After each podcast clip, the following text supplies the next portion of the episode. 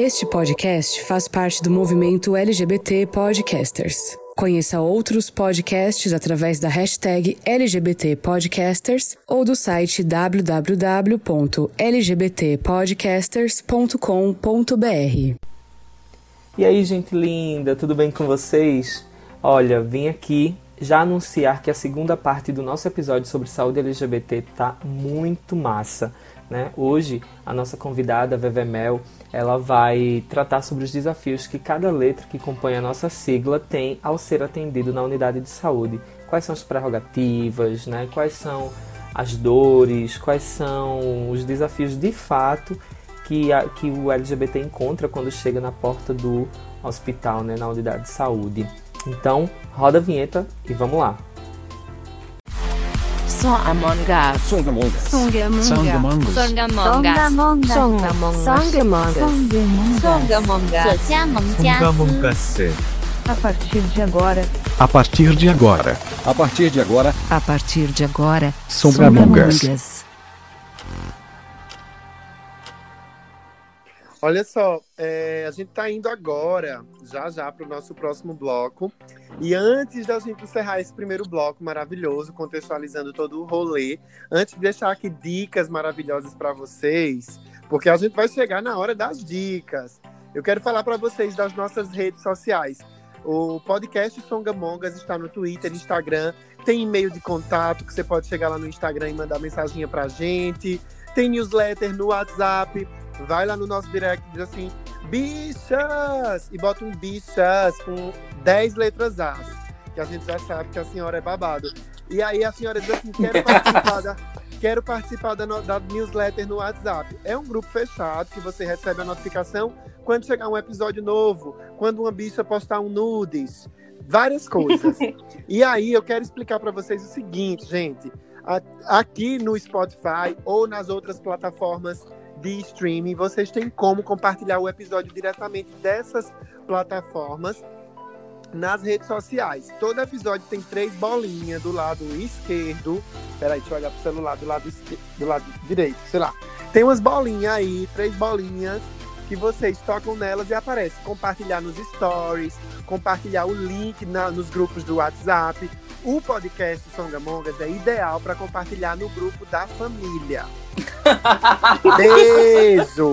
Vamos pro próximo bloco, né, Mila? Agora tu só esqueceu de dizer qual é o nosso Instagram e qual é o nosso Twitter. Mas eu digo mesmo diga, assim, diga, diga, nosso, diga, diga, diga. O nosso Twitter é Songamongas, tudo junto. E no nosso Instagram é songa.mongas. Então é isso. Essas são as outras redes sociais que a gente faz parte, né? Agora sim, é hora da gente fazer os recortes, né? Afinal, quando a gente fala de saúde da população LGBTQ, é importante que a gente fique atento às necessidades específicas de cada letrinha. Então, eu vou seguir a ordem, né? Vamos falar, vamos dar dicas. Veves vai dar dicas agora. É, para falar primeiro das lésbicas. Conta, amiga. Quais são as necessidades específicas que a gente precisa saber?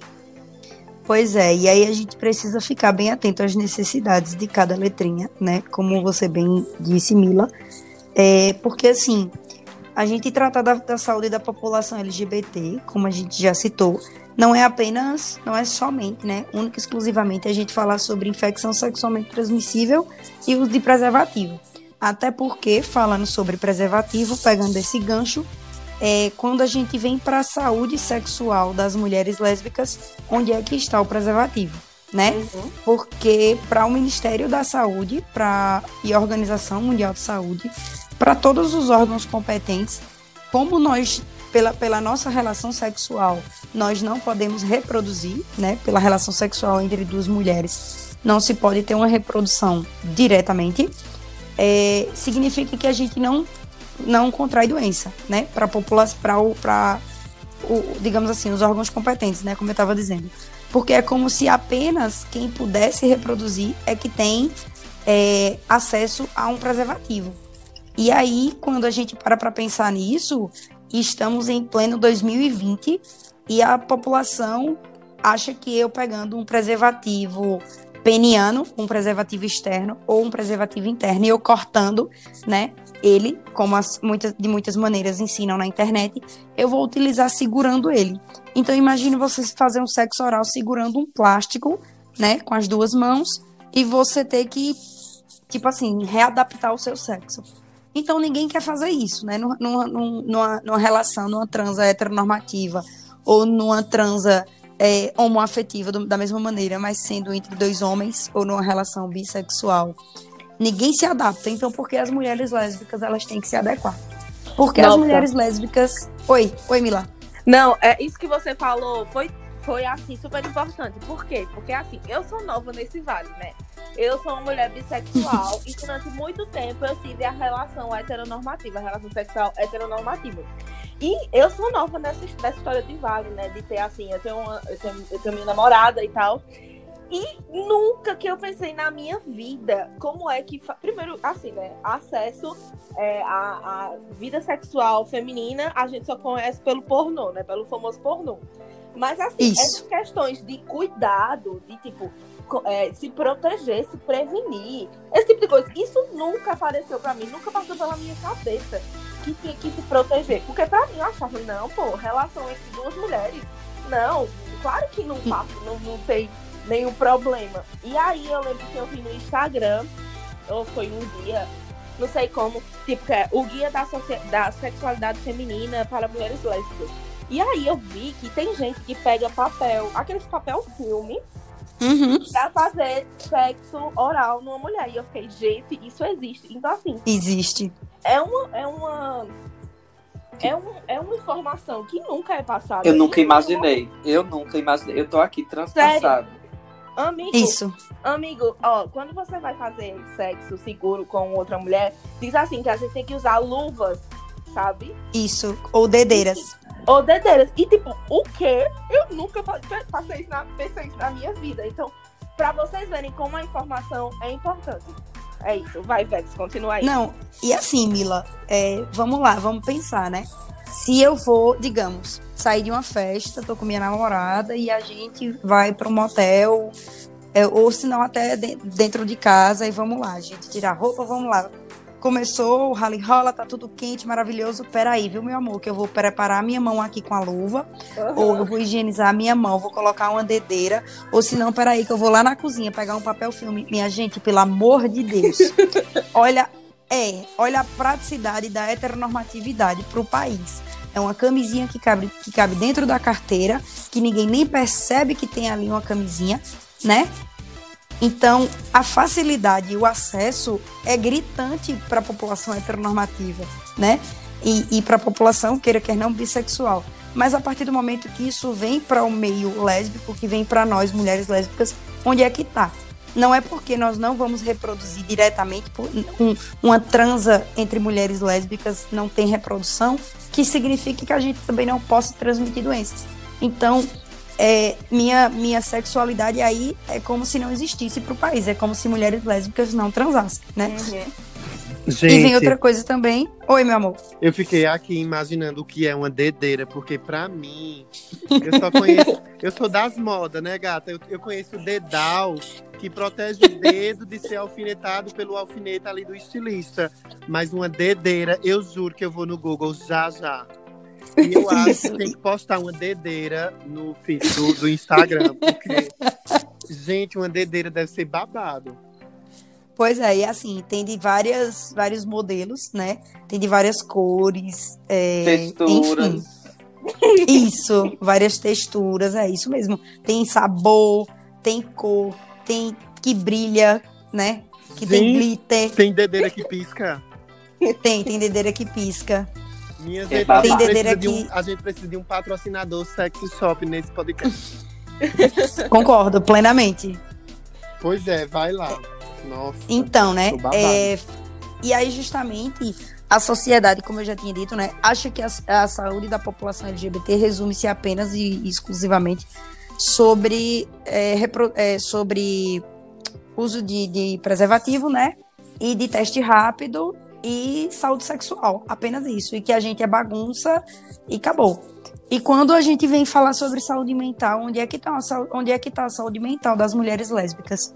Aí eu justamente estava lendo, né, sobre isso e tem um estudo que mais de 60% das mulheres lésbicas, elas tendem a beber mais e fazer uso de drogas, sejam elas lícitas ou ilícitas, é, porque elas não são aceitas como elas se vestem, como elas se portam na sociedade, o padrão de vida que têm. Então, assim, o número de, de mulheres lésbicas que estão procurando as drogas, né, é, está, está aumentando muito. Caramba. Então, é visto como normal, né? É, a sapatão, quando bebe, ela é uma sapatão padrão, ela é uma sapatão massa, que é da galera. Sendo que ninguém vê que ela está camuflando os problemas dela na bebida e na droga. Caramba. Né? Gente, que babado. Então, a saúde, da, a saúde mental dessa mulher está totalmente abalada e ela não é aceita na família. É, a partir do momento que uma mulher ela tem e, e, e, vem e aí piora a partir do momento que ela se identifica também como bissexual, né? Dan, não pulando os gays, os homens gays, mas aí já vindo um pouquinho porque a gente pega e engloba é, na parte que as pessoas pensam que a pessoa bissexual eu não tenho esse poder de fala como eu tenho como mulher lésbica mas é, pelos relatos que eu acompanho e justamente pelos estudos, é, bissexualidade é, não, é, não é indecisão, né? Uhum. Bissexualidade é justamente você sentir atração pela pessoa e não apenas por um órgão genital ou por um gênero. E isso, quando as pessoas é, se assumem bissexuais, é, a população acha que você está indecisa.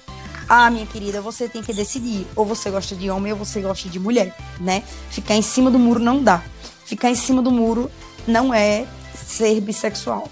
Ficar em cima do muro é você dizer que quer a paz mundial e você votar em Bolsonaro. Isso é ficar em cima do muro. Porque você não dá para ser as duas coisas. Você tem que decidir onde você fica. Fora Bozo! Fora é. Bozo! Ainda sobre é, essa questão das mulheres lésbicas, eu acho que tem que fazer um recorte também e tipo assim, existem mulheres lésbicas que já tiveram a relação com a penetração, né?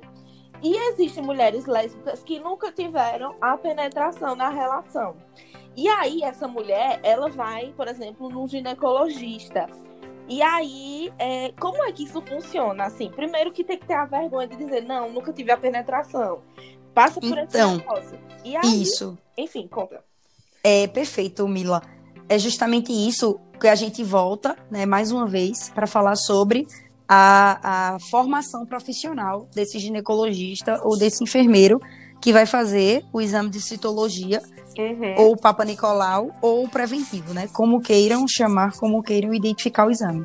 Mas aí, quando a paciente chega, é, uma das perguntas que a gente faz é sobre a parceria sexual.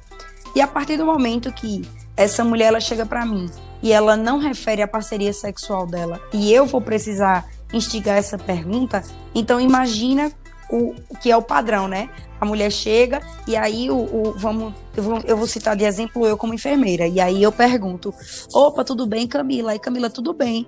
É, e aí seu parceiro como é que ele tá? Tá bem? Pronto, eu já criei um bloqueio nessa paciente que ela não vai querer se abrir comigo.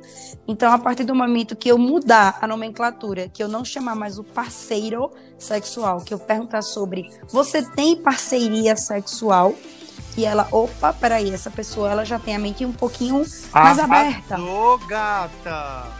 Entende? Uhum. E a partir do momento que ela começa a referir, ó, oh, tô com corrimento vaginal, tô com a coceira, tô apresentando isso, e eu perguntar, você sente dor no ato sexual, ao invés de eu perguntar, você sente dor na penetração? Porque é o que, é que ela vai dizer? Não tem penetração.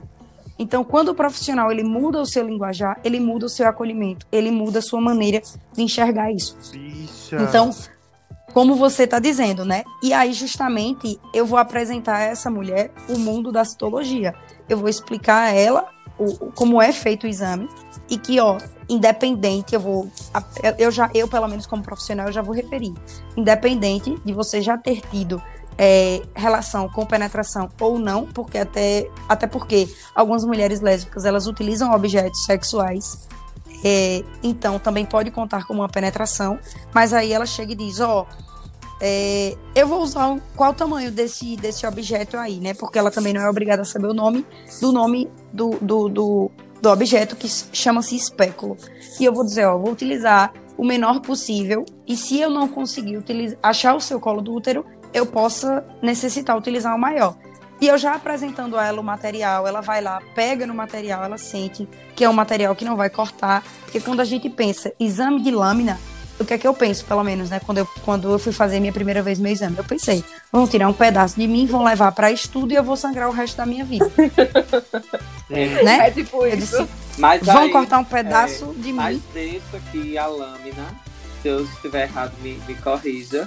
A lâmina é exatamente o local onde vai ser colocado a, o material biológico lá para ser visto pelo microscópio, não é assim? Perfeitamente. Mas é justamente isso que é a falta de acesso à informação. É, que é, Quantas é uma pessoas. lâmina, é uma lâmina de vidro, onde, tipo, se você pega ali uma secreçãozinha vaginal, um, um pouquinho ali, né, da, do, do material coletado, e aí você Isso. coloca em cima de uma laminazinha de vidro, e aí você vai com o microscópio em cima. Eu sou bióloga, gente, não comprei meu diploma. Perfeita. Zero defeitos, um total de zero defeitos nessa criatura. Perfeitamente, meu amor. Então, quando a gente chega e explica a paciente, né? Porque nem todas têm esse acesso, né? Não, não tem esse diploma aí da bióloga. e, é, e chegam, e a gente chega e, e explica, a gente é, conta a ela sobre o que é o exame, a gente cria uma confiança, né? Um vínculo com ela, e essa paciente ela vai voltar para a consulta, ela vai gerar digamos assim, um vínculo de dizer essa pessoa eu posso confiar, essa pessoa vai ser é, minha, minha melhor amiga de saúde, né? Eu vou poder falar da minha vagina, eu vou falar da minha transa, dos meus problemas, de tudo mais, porque a gente vira psicólogo, terapeuta, tudo. É, e justamente isso. Quando essas pessoas elas são exclusas né, da sociedade, elas são expulsas de casa, quem é que acolhe? Né? E aí, justamente, eu puxo um pouquinho do, do, da, desse acolhimento, porque é, eu, eu não lembro se é, é a partir de três ou é a partir de quatro anos de idade que é o maior índice de adoção. Né? As crianças que elas são justamente é, negadas, né, rejeitadas e, e exclusas da sociedade heteronormativa, os pais abandonam as crianças, é a população LGBT quem adota, né? E justamente os casais gays e os casais de mulheres lésbicas são os que mais adotam as crianças acima de 3 ou 4 anos. Eu não lembro exatamente É. qual é a idade. Um beijo, A gente falou- Everaldo. Um beijo, Everaldo, nosso querido, né? Advogado que esteve aqui no episódio da adoção, não é isso, Mila? Veres, Ele mesmo tava aqui. E- então, amor. então, assim, né? Agora. Se eu não me engano, tu é prima dele, né, Vevé? Não, assim, de longe a gente é, entendeu? Mas, tipo, de, diretamente não. Mas a gente é muito. A gente, eu, eu vejo aquela criatura mais como meu amigo, irmão, do que como um primo distante. Ah, então aqui fica um beijo pra Everaldo de novo. É, agora Beijo, vamos meu amor. pra, pra próxima letra agora. Os gays. Conta. amiga. Isso. Os homens gays, é, precisamos cuidar mais, né, dessas pitocas e desses cuzes. que Desses, tin- desses tinteiros. isso.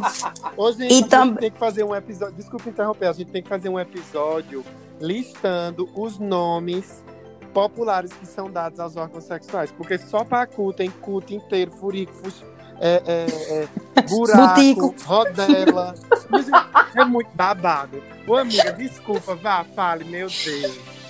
É, e também a gente não pode esquecer justamente a saúde mental. O homem também pode ser diagnosticado com câncer de próstata, né? Porque os homens acham que, os homens gays acham que a, a próstata faz parte da masculinidade tóxica, que você tem que ser aquele homem que não se cuida.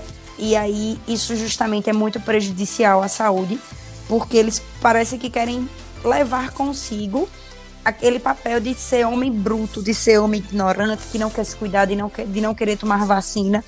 E aí a gente fica sempre nessa cobrança, porque justamente, apesar da saúde da população LGBT ser tão negligenciada, os homens gays também procuram menos a saúde, né? E tem menos acesso à saúde porque também, é, ah, eu trabalho e eu não tenho tempo.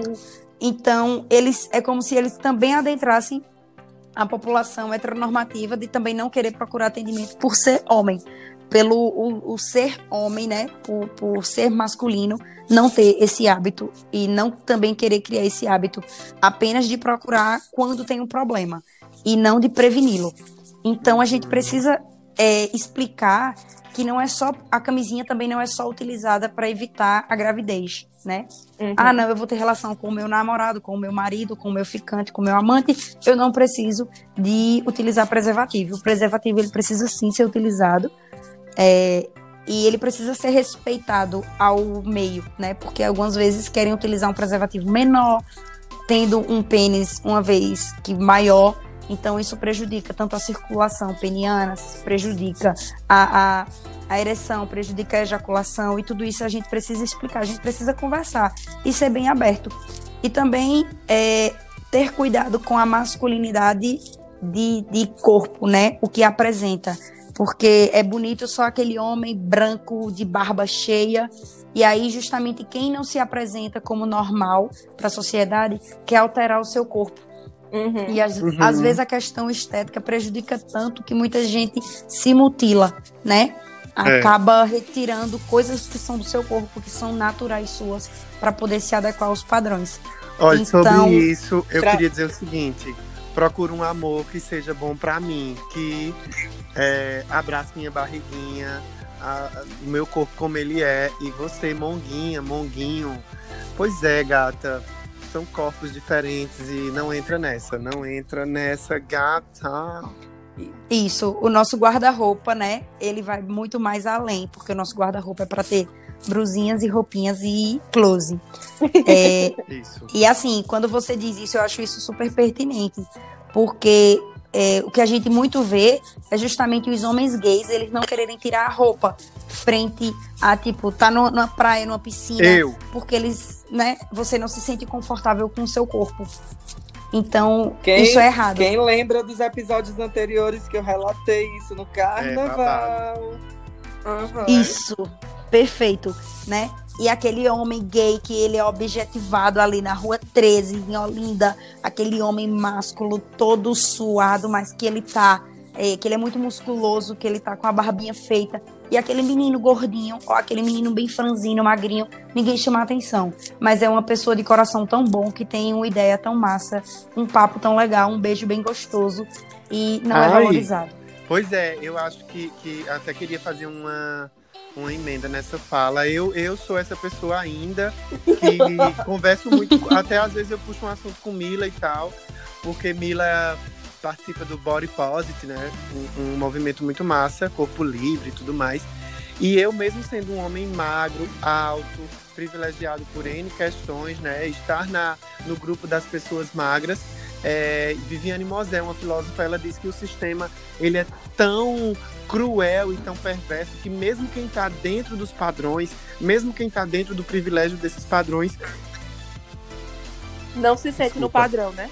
É não verdade, desculpa, foi Isso. a cerveja agora, mas enfim, não se sente porque é uma pressão constante para estar tá lá, tipo, eu tenho uma barriguinha saliente e eu até conversei esses dias é, num episódio, não lembro aqui, mas é, é, isso é uma questão para mim. Essa coisa de estar tá na praia, de estar tá numa piscina. E eu tenho um espelho agora bem grande em casa, né? E eu fico o tempo todo nessa quarentena, morando só, eu tô sempre muito livre dentro da minha bolinha.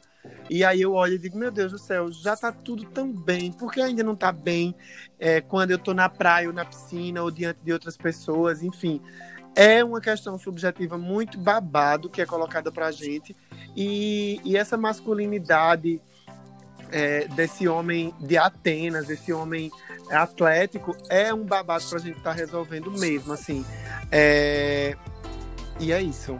Eu esqueci. É, meu amor. É, não, mas vamos ao que interessa. Porque esse, esse babado dos estereótipos, eu já tô ali caminhando para resolver na minha vida. Mas eu estou, assim, no babado de resolver o funcional. O funcional, meu amor, cadê? Bebê, né? Beves, por favor.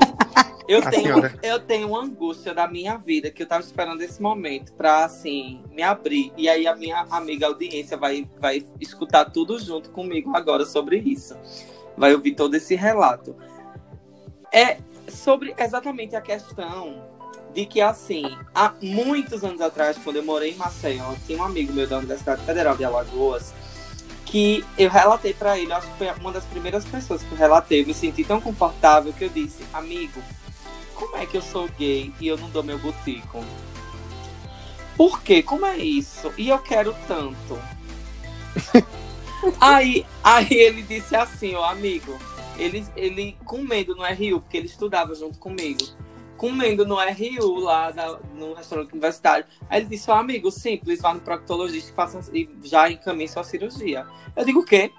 Eu fiquei, eu fiquei assim, passado, porque ele- Cirurgia? ele me tratou com tanta naturalidade esse tema, porque ele aí, assim, eu tô colocando aqui como choque, né, pela, pelo choque jornalístico, que a gente sempre dá uma ênfase.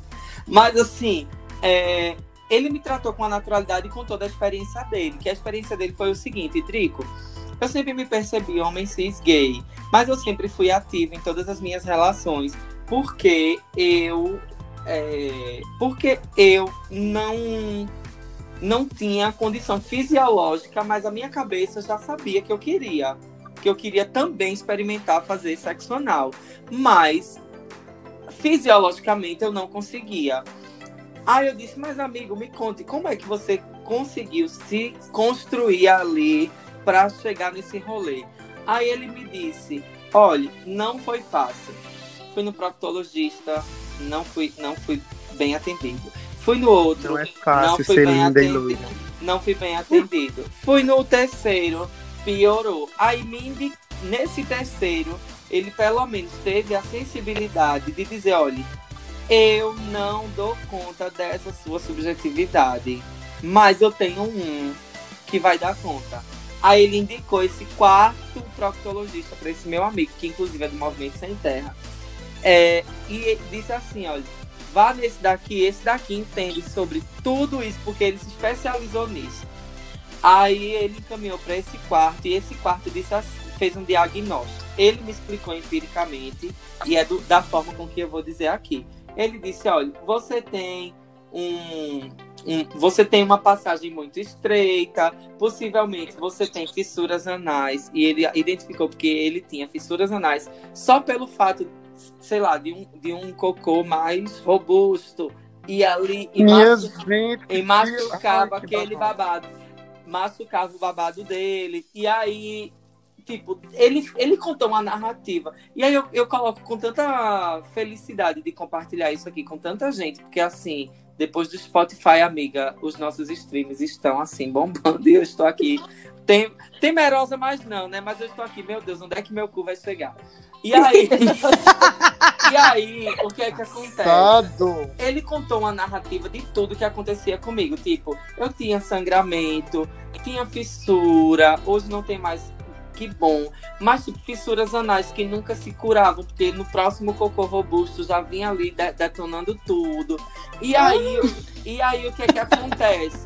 O proctologista disse a ele, meu amor, esse quarto proctologista disse a ele que, amigo, você tem, fisiologicamente, você tem o que popularmente entre as bichas começou a se chamar de cu infantil, né? Ai, não, gente. E Gatilho, gatilho.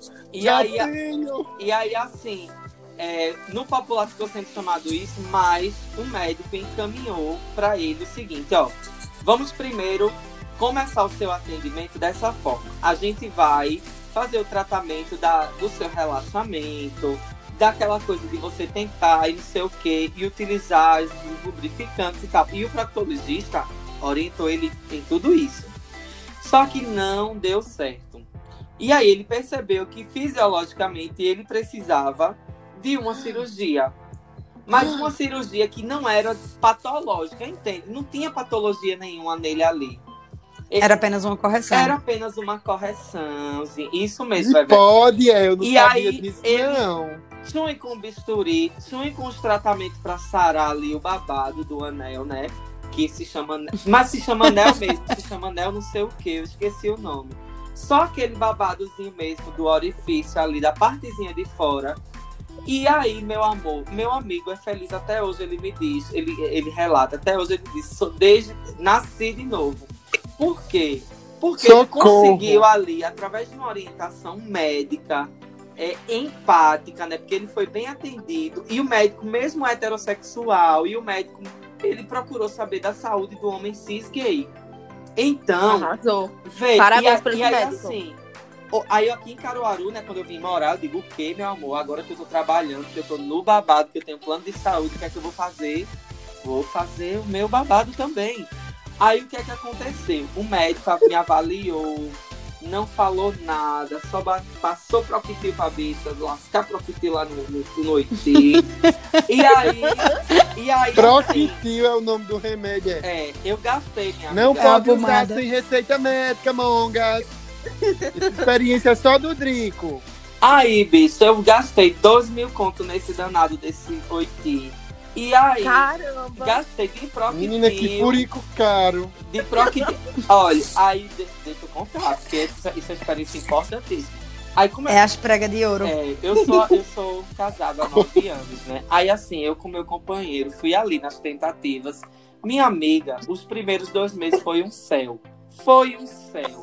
Mas eu percebi que para eu continuar sendo um céu na minha vida, eu teria que usar Proquitil eternamente. Eu não vou, minha amiga. Eu vou ficar utilizando a vida inteira. E o. Proquitil, ele faz o quê? Menina, fiquei curioso. Amiga, ele relaxa, ele, ele, ele cicatriza, ele, ele sabe, ele é, ele é a garrafada do sertão numa pomada. Ah, é uma ele pomada. tem anestésico, Meu ele tem anestésico, Deus. ele tem anti-inflamatório. Ele é em média de 50 reais e vem com aplicadores. Não, amor, não Não. fala esses detalhes, não, que as mongas elas não são. Tá entendendo? Aí assim, Meu o que é que eu quero? vou sair comprando agora, né? O, o que é que eu trago Às pra vezes você? um adolescente velho? escuta esse podcast, eu me preocupo, eu me preocupo. Aí veja, aí veja só, velho. Eu me preocupo, na verdade, veja, hoje, até hoje eu não resolvi meu problema, mas um dia, quem sabe, talvez. E aí o que é que acontece? Eu penso assim, poxa, mas como é difícil a gente falar de si numa cadeira de um consultório e a pessoa ter a empatia de resolver o nosso problema. Porque aqui em Caruaru eu fui em dois, minha amiga, mas os dois, olha, perdido. Perdido porque eu tentei falar, introduzir o problema, falei de tudo que eu precisava e assim, não passa da receita do Proctil. Não passa da receita do Que Proctil. triste. E aí, eu já conhecendo o meu corpo, da minha experiência que eu já tinha tido, mas assim, a minha experiência em nada para esses profissionais, infelizmente, foi a mesma coisa. A gente veja que dificuldade a gente tem de achar um profissional que entenda sobre os corpos de homens cis gays, sabe? Pra, Justo. pra dar orientações e tal. E aí, assim, fala, mulher, porque a gente já passa pras bis e pras trans, porque isso aqui não foi nenhuma pergunta, foi só um desabafo. Não, mas assim, você tá. Você assim, trouxe uma coisa que é muito pertinente, né? É justamente a partir do momento que eu me oportunizo, né? Que eu abro a minha mente, não só a mente, eu abro todo o meu corpo. E aí chega um médico, chega um profissional de saúde, e ele não sabe tratar. E ele também não procura se especializar, ou pelo menos estudar sobre. Porque ele poderia muito bem dizer, não, é, eu não, não, não tenho, digamos assim, não, não conheço bem a fundo sobre isso, mas eu vou lhe encaminhar a tal profissional que é específico dessa área, ou eu vou estudar e você vai retornar para mim daqui a um mês para a gente poder tratar isso. Tu entende? É eu não te jogar fora é, é, junto com um problema. É, é eu chegar e dizer assim, se eu, se eu não conseguir solucionar agora, eu vou fazer o máximo para que eu possa na próxima vez. E aí você se sente acolhido, você se sente bem. Eu acho que é, a maior necessidade da população LGBT na saúde é a- o acolhimento, Uhum. Uhum. entende? É. E aí, é, vindo na população bissexual, é justamente isso. A população bissexual não é acolhida em nosso país, né? É uma coisa que é totalmente errada frente aos olhos da nossa, da nossa sociedade brasileira. Porque isso fora do país é uma coisa muito comum. As pessoas elas se apaixonam por seres humanos, elas não se apaixonam por um pênis, elas não se apaixonam por uma vagina. Então, é, então quando eu paro para pensar como é que um cego ele se apaixona se ele não tá vendo o, o órgão, se ele não tá vendo o seu cabelo curto, o seu cabelo longo, entende? Então a mesma coisa, a gente deveria amar as cegas, a gente deveria amar as pessoas pelo que as pessoas são e não pelo que elas apresentam corporeamente, pelo que elas apresentam de estereótipo. Exato. E aí a gente vem para discutir as bi, né? As, as, é, já falou das bi logo no iníciozinho, assim, fazendo um comparativo. E aí, de repente, a gente poderia só fazer essa retomada aí de qual é essa problemática. Seriam as mesmas dos gays e das lésbicas? Teria, teria algum ponto aí de divergência, alguma coisa a acrescentar? Fala pra gente. É, também, né? É um ponto que, digamos assim, a gente engloba tanto as mulheres lésbicas como os homens gays, mas o, os bissexuais, muitas vezes, eles justamente esquecem que é, por exemplo, digamos, uma mulher quando ela tem relação tanto com a mulher ou tanto com e, e, tipo, digamos assim, hoje ela transou com a mulher e amanhã ela transa com um homem, é, ou que ela vive um relacionamento aberto e ela tem relação a três, ela faz homenagem, o que quer que seja, né, que ela se permita isso, essa pessoa, ela precisa cuidar da saúde de todo o seu corpo. Não que todo mundo também não precise, mas digamos especificamente porque muitas pessoas esquecem que, ah, não, mas eu, eu namoro com uma mulher, né? E, e eu transei com um homem. A gente fez uma homenagem. E aí sim, mas aí eu usei só camisinha com ele e ela depois usou a mesma. A gente também tem que falar sobre educação e saúde.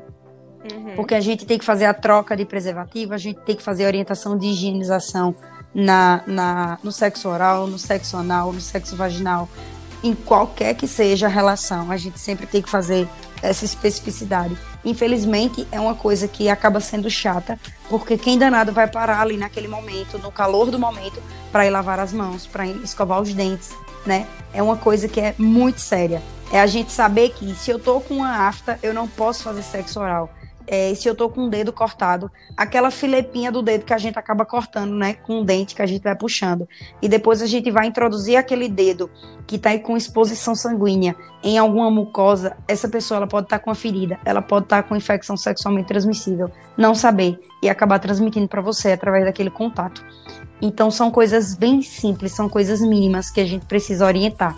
Uma pessoa quando ela tem a gengiva sangrante, ela precisa ir para o dentista e orientar porque a partir do momento que ela fizer sexo oral, ou até mesmo no beijo, ela pode acabar é, transmitindo alguma doença, alguma infecção, alguma bactéria, e nem ela saber.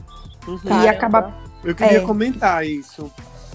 É, Fala, Eu sou, eu sou uma pessoa assim que tem uma postura muito muito capricorniana, né? Muito certinha quando diz respeito à, à atividade sexual.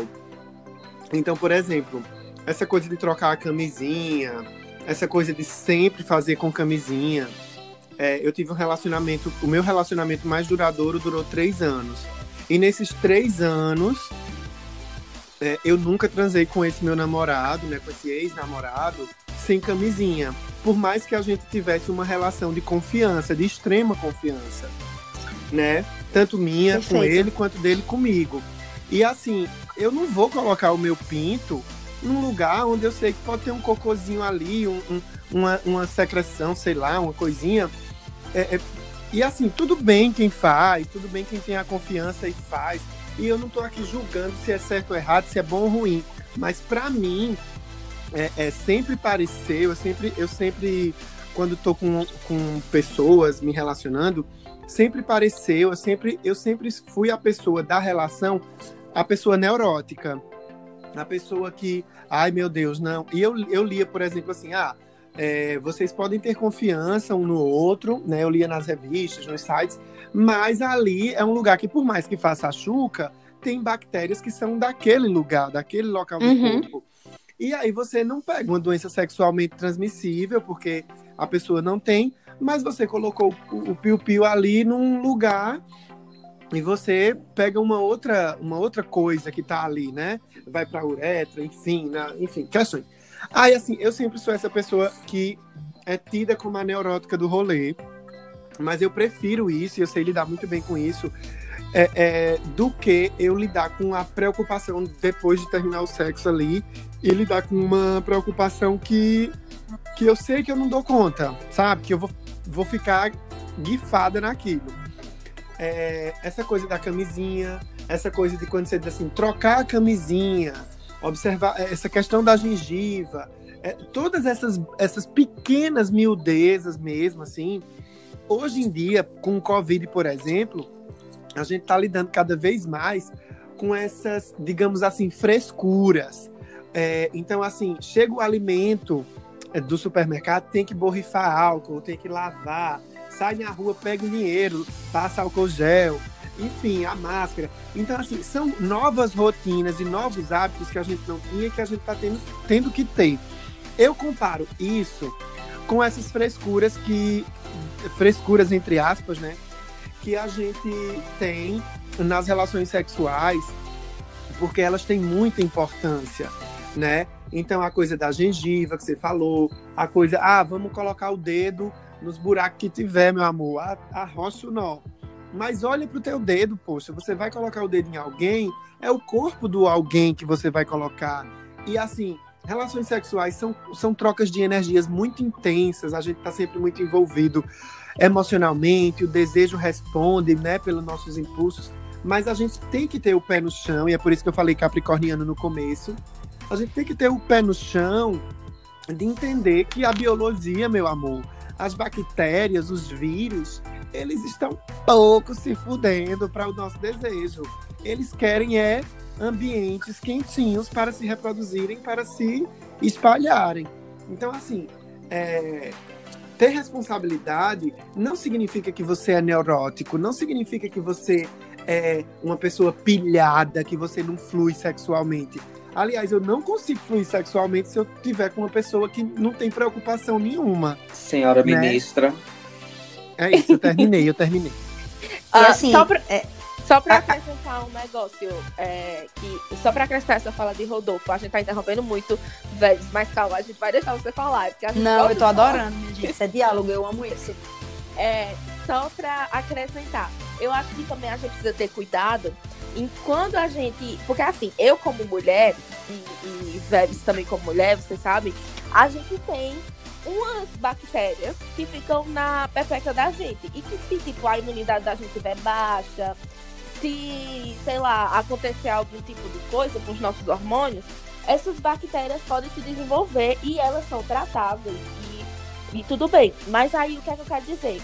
É você abrir diálogo com as suas parceiras sexuais ou e parceiros. Mas eu quero mais levar para o lado da mulher, porque eu acho que é importante. Então, assim, por exemplo, recentemente, recentemente não, acho que ano passado, eu tive um probleminha com uma bactéria dessas que é normal, tá, gente? Não é tipo assim, ah, é porque ela não se cuida direito, ela não se lava direito. Não, é normal, acontece às vezes. Então, e aí é você ter a liberdade de você falar para sua parceira sexual, dizer assim: olha, não vamos fazer sexo, não, porque eu tô com tal coisa, sabe? Ou então, é, vamos tomar cuidado. Ou então, se você tá solteiro, mas você se relacionou sexualmente com outras pessoas, você dizer assim: Olha, é, eu fui na ginecologista e aconteceu isso, isso e isso. Seria interessante que você fizesse um exame também para você se cuidar, entendeu? É você abrir esse diálogo com, as, com os parceiros e parceiras sexuais Chique. sobre esse tema. Agora, Mila, é, tipo assim, eu sempre oriento, né? Pelo menos os meus amigos e as pessoas que eu conheço e também as pessoas que eu aconselho, que me procuram no atendimento, é, tipo assim, antes da gente trocar figurinha, depois da gente trocar figurinhas no Instagram, depois da gente dar um monte de like, da gente pegar números, que tal a gente trocar exames? Que tal a gente informar o outro o que é que eu tenho, o que é que eu deixo de ter, uhum. é, com quem, tipo assim, se eu já me relacionei com uma pessoa que possa ter sido ou possa ser soro positivo, que se, se, tipo, se eu já tive um aborto, né? Se eu já tive relação com um homem, é, se eu já tive, enfim, o que eu já passei na minha vida anterior, eu não preciso especificar ou detalhar tudo, mas são coisas assim pontuais, né? Como você disse, ó, fui na ginecologista, apresentei um corrimento. Corrimento vaginal na mulher é normal, né? Até que ponto é normal? Então, aí justamente é por isso a importância de fazer anualmente essa avaliação ginecológica e até você se conhecer, você se tocar você sentir o que é normal para que quando altere você saiba se está normal ou anormal. E quando a gente, quando eu falo isso, é, não é eu chegar e dizer assim, meu querido, eu tenho sífilis, eu tenho HIV, eu tenho hepatite, toma aqui a bomba que tu tá se relacionando. Não, é eu chegar e dizer, ó, oh, eu sou essa pessoa, né? E além dessa pessoa, eu tenho alguma infecção, eu tenho alguma doença, ou eu não tenho nada. E eu preciso que a gente tenha um relacionamento justamente respeitoso. Eu preciso que a gente tenha um relacionamento à base de diálogo, né? Não é já chegar, tirar a roupa, transar, pronto, beleza, tchau. E daqui uns dias, o que é que eu tô apresentando? Será que eu peguei com essa pessoa? O que foi que eu fiz? Meu Deus do céu, o que é que tá acontecendo com o meu corpo? Eu não conheço minha vagina. Minha vagina tá parecendo uma lombada dentro porque fica cheio de camadas né? E você não sabe nem o que é que está acontecendo no seu corpo. Então, antes de tudo, se conhecer para depois se permitir viver algo novo. E quando a gente vai adentrar é, um novo relacionamento, é como se realmente eu estivesse conhecendo uma nova casa, uma nova vivência. Então, para eu entrar na casa dessa pessoa, eu tenho que pedir licença, eu tenho que perguntar Nossa, se eu posso, amiga. né? Eu, se eu posso, é, é, se eu posso me permitir a ser eu com essa pessoa, porque quando eu preciso mudar a minha, o meu caráter, a minha índole, é, eu não tô sendo eu nesse relacionamento. Então a gente já vê que não é um relacionamento saudável. Então a mesma coisa é no ato sexual, é na saúde mental. Quando uma pessoa ela lhe prejudica psicologicamente, essa pessoa ela não é uma pessoa saudável para você. Quando ela lhe priva da sua liberdade de expressão, da sua liberdade corpórea, essa pessoa não é uma pessoa boa para você. Então Bicha! tudo isso eu vou, olha, eu já vou, já quero gravar um episódio com o Veb sobre conselhos amorosos. Já vou soltar. Não, essa. assim, a gente vai fazer o seguinte, deixa eu dizer o que, é que a gente vai fazer. As três, Monga, elas vão se embora e deixa essa mulher aqui falando e a gente vai escutar ela. Porque eu tô muito passado. Gata, a senhora quer ser consultora do Songamon? Minha gente. Olha, deixa eu fazer uma emenda, já que eu interrompi, assim. Emenda. É, meu Deus, uma emenda mesmo. Assim, Emenda para duas horas ou três de episódio, né, amigo? Emende. Ah, pois eu vou dizer, olha, não, gente, esse episódio tem que ter du é, continuação. Vê, gente, é, é muito sério isso que você tá falando. E eu, eu super concordo. E eu, eu sinto que eu já faço parte disso, assim, já, já, já vivencio isso na minha vida. E queria colocar esse exemplo aqui para você que está nos ouvindo, sabe? Considerar que essa possibilidade existe. O sexo não é uma coisa que é feita inconsequentemente. Você faz para ter prazer, para se rea realizar enquanto sujeito, para, é, enfim, para o seu corpo existir no tempo, no espaço, para você se relacionar. Mas você tem que entender que não é, não é assim uma loucura só. é- é- é- não é só impulso, sabe? A gente tem que ter o pé no chão. E, e, por exemplo, eu sempre pergunto, quando eu tô conhecendo uma pessoa e tal, enfim, questões, é, isso que você falou, assim, apresentar os exames, eu acho chiquérrimo, eu acho muito vanguarda, mas eu ainda não vivi esse momento. Quando eu tive uma relação séria, nós fizemos os exames e conversamos sobre isso e tal, e foi super tranquilo, super de boa. Mas assim, uma pessoa que eu tô conhecendo, isso nunca aconteceu. Porém, eu acho chique, eu acho isso o futuro. E eu só queria dizer isso, gente. Ai, gente, meu Deus, esse episódio. Eu vou Gente, emoldurar. uma coisa Eu vou bem, emoldurar bem esse assim, episódio na minha parede. uma, uma questão assim muito presente, né? Eu sempre puxo um pouquinho a sardinha pro SUS, porque é a minha realidade profissional. E eu acredito muito no SUS. É, é justamente isso. Os testes e os exames, eles existem em todas as unidades básicas, né? Então, em todos os bairros tem disponível teste rápido de HIV, sífilis, hepatite C, hepatite B. E todas as unidades básicas, elas têm profissionais de ensino superior que, mesmo eles não estando aptos, digamos, a receber a população LGBT, eles têm por obrigação de, pelo menos, é, realizar esse teste, né? E esse teste ele sai em questão de 10 ou 15 minutos. Você já sai com o resultado, com o laudo. E se você tiver o resultado positivo, você já sai com encaminhamento para tratamento e para aconselhamento e consultas com psicólogos e terapeutas sobre também sua saúde mental. Porque queira quer não, uma positividade de qualquer exame, a gente precisa também reestruturar a nossa base psicológica. É bem importante.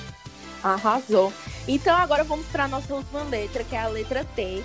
E nessa letra T, eu acho que a gente tem que dividir em dois, duas coisas. Os transexuais ou as transexuais, então eu tô falando de homens transexuais e mulheres transexuais, e os travestis ou as travestis. É que. As travestis, na verdade, tá errado, As travestis, Tá? Corrigir. As travestis, já corrigi. e as travestis porque é o seguinte, infelizmente, a gente vive numa sociedade em que as pessoas, as travestis, elas são pessoas que estão muito ligadas à cena da prostituição, porque devido a diversos fatores, é, é, a, ocorre que é, a maioria da população ela está inserida nesse contexto.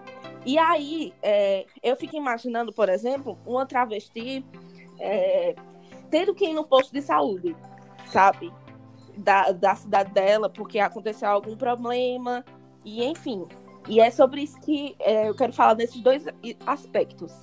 É, a gente chega, né, Vegas, aí nas trans e travestis, a gente chega naquele local que não é o local de fala de nenhum de nós que estamos aqui hoje. Mas Isso. eu queria deixar claro para nossa amiga audiência, né, para todas as pessoas que nos ouvem, que qualquer besteirola que sair das nossas bocas a partir de agora, vocês têm total Perdoe. liberdade para nos corrigir nas redes sociais, para a gente abrir esse diálogo, porque assim, é, com muita empatia, temos lésbicas, gays e bissexuais aqui discutindo, mas que também o Songamongas é um espaço para vocês invadirem e invadirem não, né? Porque já podem podem entrar. Invadir é agressivo. Invadir é agressivo. Entrem pela Chegar. porta da frente, que é onde de fato de direito vocês podem entrar, mas a gente vai falar aqui num lugar de muita empatia. E assim, é, essa coisa do lugar de fala não é o nosso lugar de fala, porque nós não somos é, essas pessoas transexuais, a gente não viveu essa experiência. Mas, e, e, também, quando eu digo viver uma espécie, experiência como se fosse de fora para dentro, a gente não, não tem isso em nós. Enfim, olha, as palavras elas, a gente vai procurando, mas enfim. Uh, mas veja, é, o nosso lugar de fala é o lugar de fora desse rolê. Então a gente diz como observador. O nosso lugar de fala é limitado, é um lugar de fala que não não compreende a totalidade dessa dimensão. Então, é, eu, eu vi esses, esses dias o vídeo da Rita Von Hunt dizendo que lugar de fala não é uma categoria do discurso que exclui a fala, né?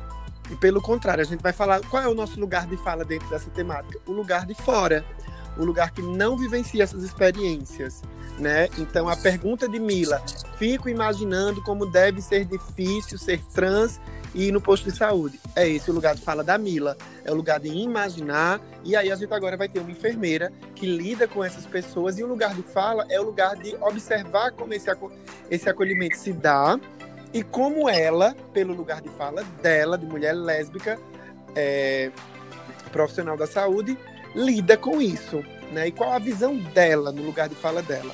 Acho que, que é isso. Ok. Ai, senhora ministra.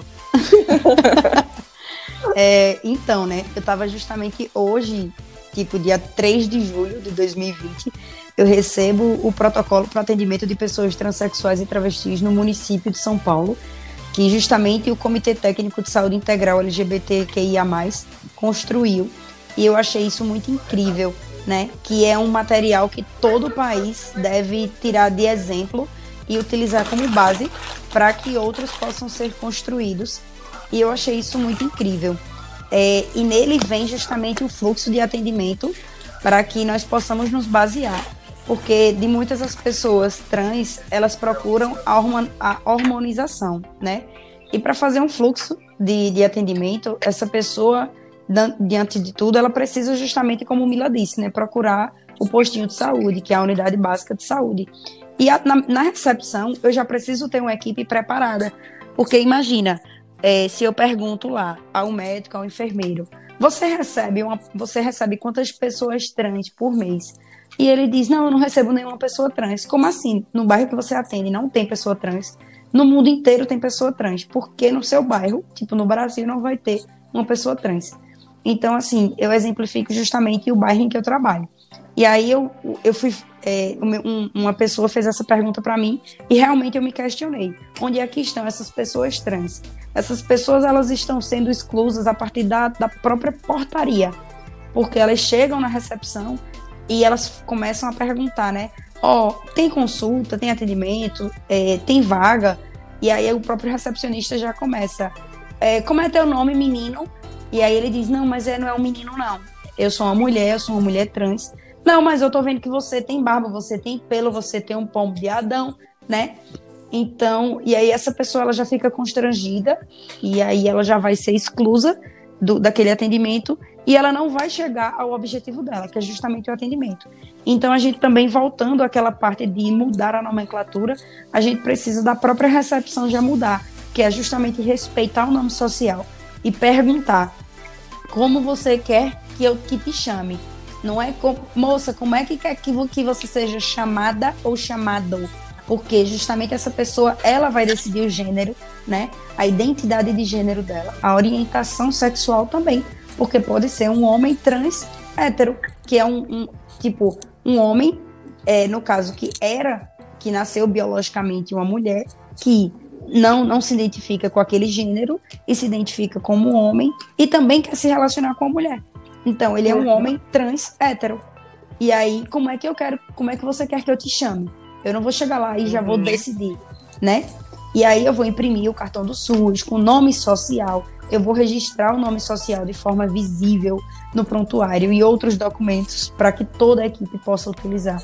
E eu vou apresentá-lo à equipe multiprofissional no acolhimento, a um enfermeiro, ao médico, ao psicólogo, à equipe multiprofissional, que pode ser o NASF, né, que é o Núcleo de Assistência à Saúde da Família, que justamente quando eu falo em saúde da família, eu falo da família LGBT também.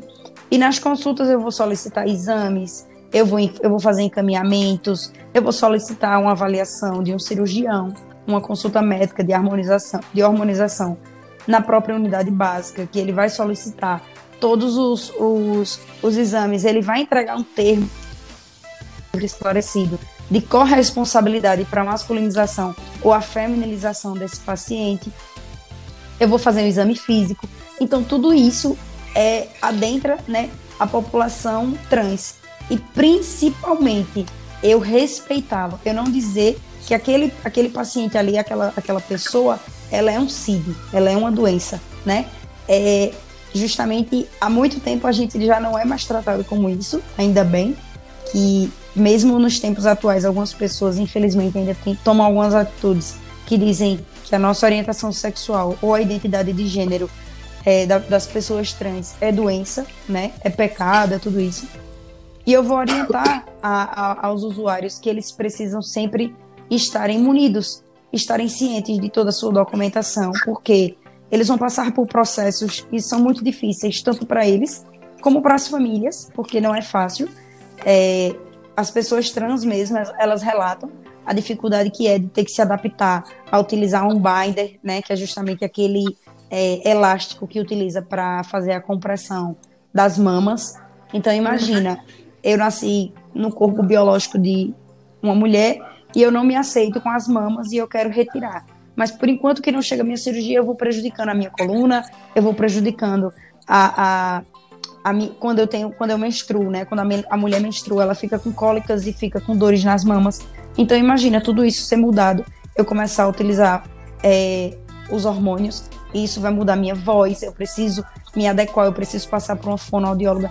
Então, assim, é uma rede muito grande que vai ter que se adequar a essa pessoa e essa pessoa também vai ter que se adequar, né, a, a essa rede. Então, como eu já tinha dito, né, antes de tudo, o acolhimento, mas também essa pessoa, ela buscar o acesso, porque principal, aqui em Pernambuco nós temos um dos hospitais que é referência no país e é uma referência no mundo, que é o Hospital das Clínicas, lá em Recife. E também nós temos lá em Recife e temos já em Pernambuco oito ambulatórios LGBTs que fazem acolhimento e encaminhamento para a, a hormonização. Então isso, queira quer não, é uma conquista muito grande, porque para um país como o nosso e para um estado do Nordeste, né, Pernambuco vem se destacando muito no acolhimento à população LGBT e à população trans.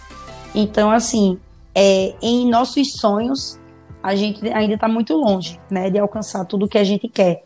Mas são passos que nós já conseguimos enxergar que tem alguns objetivos alcançados. Isso é muito benéfico.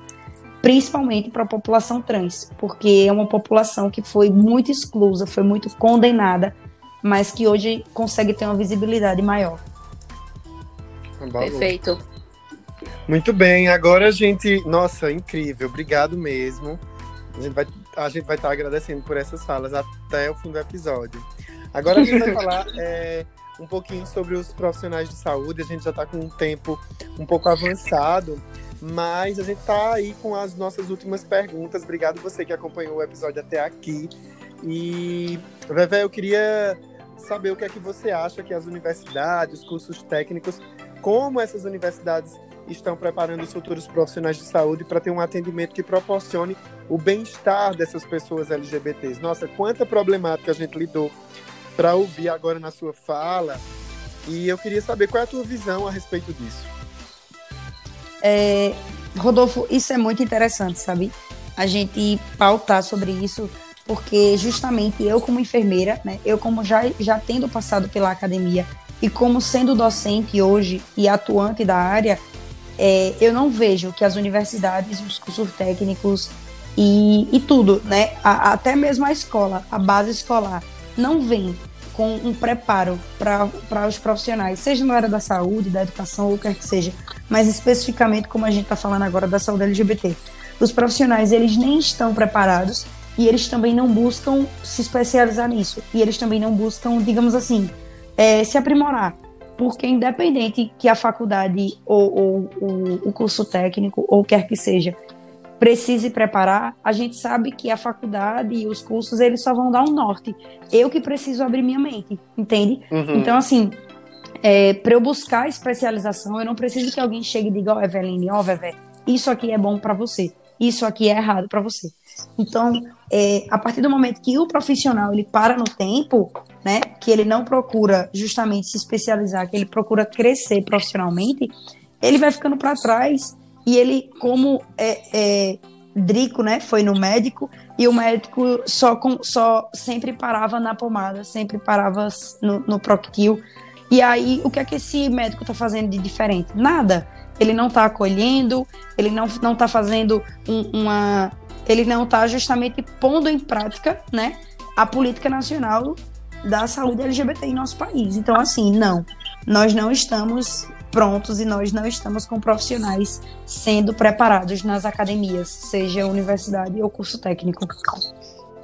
Que massa, muito bem. Pois é. Obrigado. é. é e aí a gente vem com, com as últimas notícias, né? A última conquista do nosso movimento, do movimento LGBTQIA+, foi em relação à doação de sangue, né? É...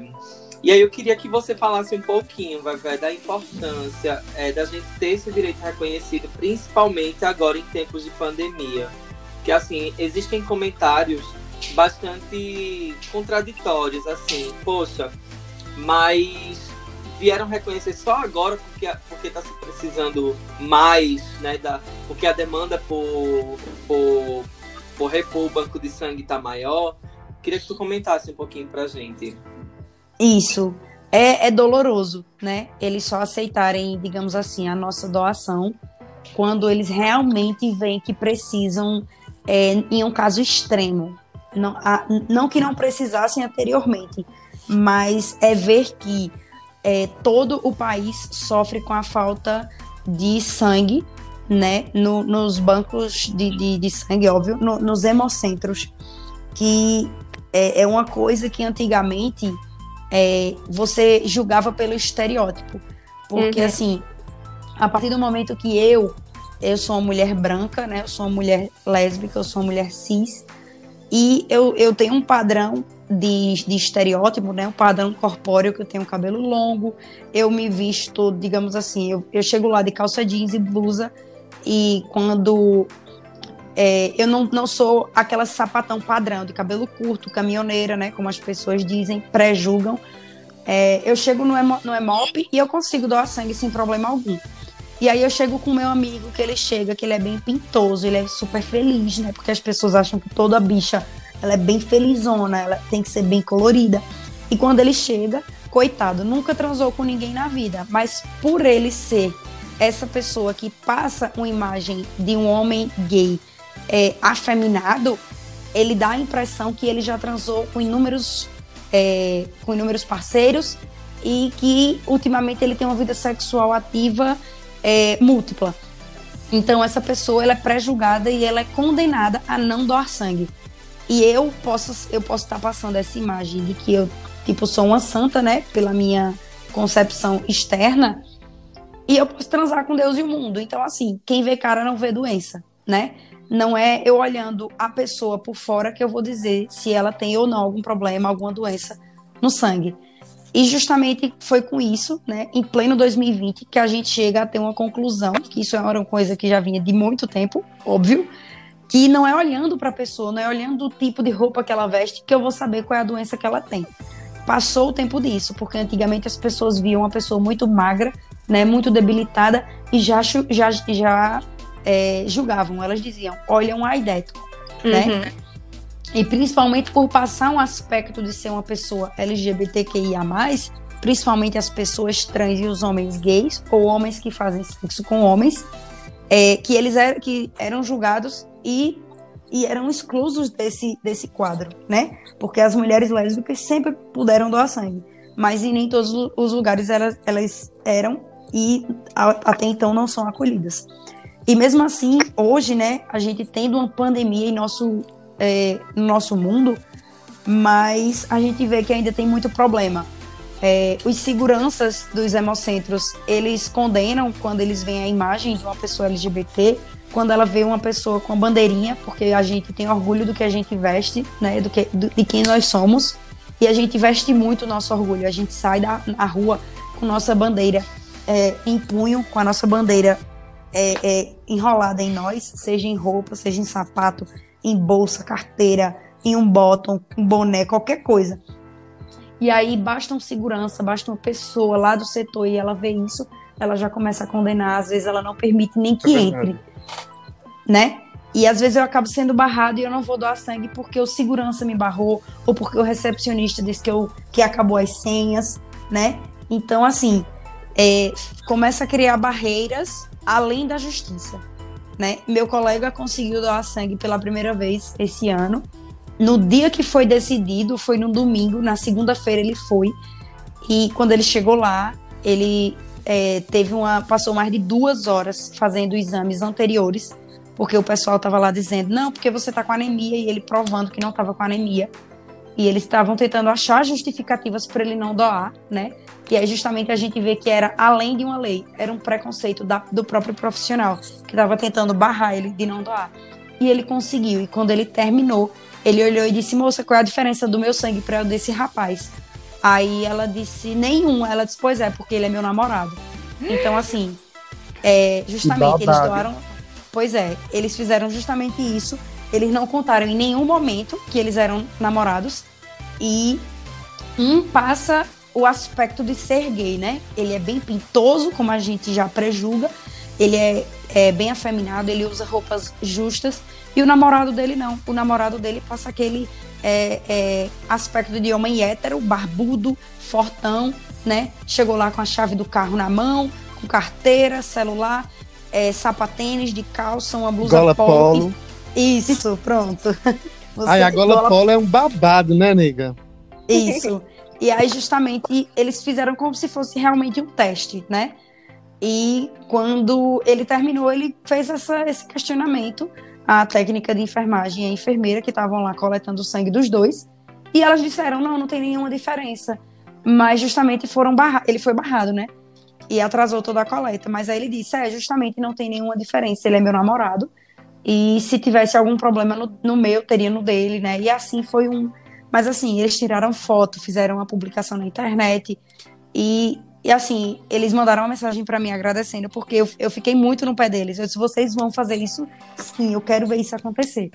E é uma conquista, mas também vem mascarada de muita dor para nós, né? Porque nós já criamos uma, uma, digamos assim, uma carcaça de proteção porque é tipo a população LGBT, eu comparo muito a uma cebola.